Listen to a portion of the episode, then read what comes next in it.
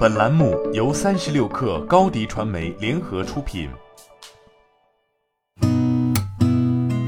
八点一刻，听互联网圈的新鲜事儿。今天是二零二一年十二月十号，星期五。你好，我是金盛。三十六氪获悉，工信部今天通报称，十一月三号，针对 App 超范围、高频次索取权限、非服务场景所必须收集用户个人信息、欺骗误导用户下载等违规行为进行检查，并对未按要求完成整改的 App 进行公开通报。截至目前，尚有五款 App 未按工信部要求完成整改。各通信管理局积极开展 App 技术检测，截至目前，尚有一百零一款 App 仍未完成整改。依相关法律要求，工信部立即组织对上述一百零六款 App 进行下架处理，包括爱回收、豆瓣、唱吧等。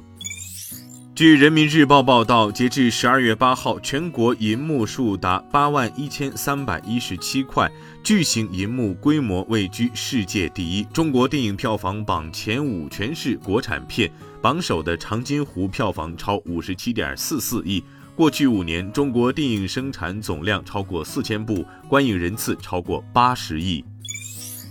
广东省教育厅近日公示了线上学科类校外培训机构被改审名单。截至十二月一号，包括学而思、作业帮、企鹅辅导、掌门教育等公司在内的十四家在线教育机构拟通过审批，将获得线上学科类培训办学许可证。广东省十四家拟拿证机构中有七家非营利性机构提供义务教育学科类培训。学而思、作业帮、掌门教育等七家为营利性机构，提供高中学科类培训。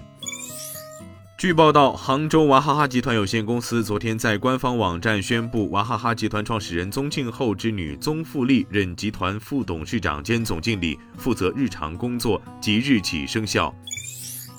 据财联社报道，从知情人士处获悉，比亚迪已经正式下单士兰微车规级 IGBT，订单金额达亿元级。一方面是比亚迪半导体产能确实紧张，另一方面是为了压缩与比亚迪集团的关联交易。获得订单的不仅是士兰微，还有斯达半岛、时代电器、华润微等，只要通过比亚迪验证导入的厂商，几乎都有份。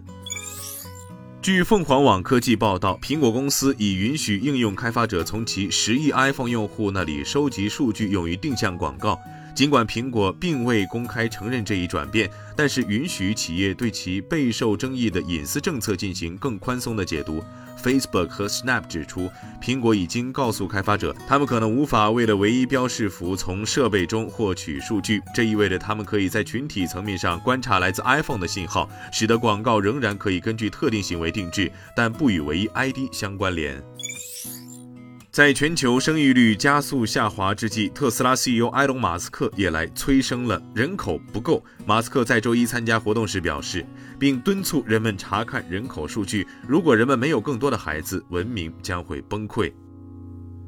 今天咱们就先聊到这儿，我是金盛八点一刻，咱们下周见。